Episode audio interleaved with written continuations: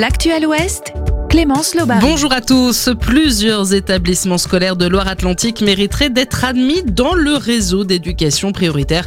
C'est l'appel lancé dans Ouest France par le maire de Saint-Herblain, Bertrand Affilé.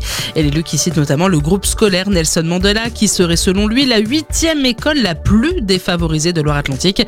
À noter qu'il a également lancé un appel à tous les maires de France confrontés à cette situation. La Fondation Amipi déménage à Cholet. Elle change de locaux pour pouvoir s'agrandir.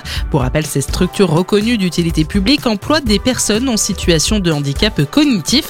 La Fondation peut pour l'instant faire travailler 80 personnes. L'objectif, atteindre 120 salariés. Autre changement en vue, la diversification de l'activité. Elle devrait se lancer en plus du câblage auto dans l'électrique ou encore dans le textile. Le projet d'épicerie solidaire et éphémère commence à prendre forme dans le Maine-et-Loire, un projet mené par la commission sociale de la ville de Beaupréau. Elle vient de recevoir un don d'une étagère par un supermarché local. L'objectif de cette épicerie, apporter une aide alimentaire aux 48 familles locales qui ne peuvent pas faire face à leurs dépenses alimentaires.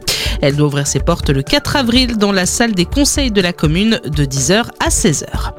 Dans le reste de l'actualité, le bras de fer se poursuit entre Lactalis et les producteurs.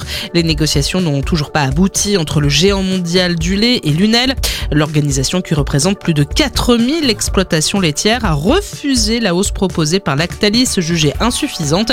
Selon les échos, elle réclame une augmentation de 5%. La lumière du jour est bonne pour votre santé. Eh bien, c'est la conclusion d'une nouvelle étude de l'INSERM. Elle prouve que l'exposition à la lumière du jour permet de diminuer les troubles du sommeil liés à l'âge.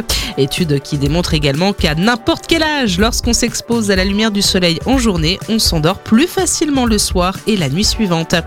Le temps, lui, est toujours maussade. Hein. Les nuages devraient rester nombreux toute la journée. Les températures comptées au plus chaud 9 degrés à La Roche-sur-Yon et à Cholet, 11 degrés à Nantes. Très bonne journée à tous sur Sun et rendez-vous très vite pour un nouveau point sur l'actualité.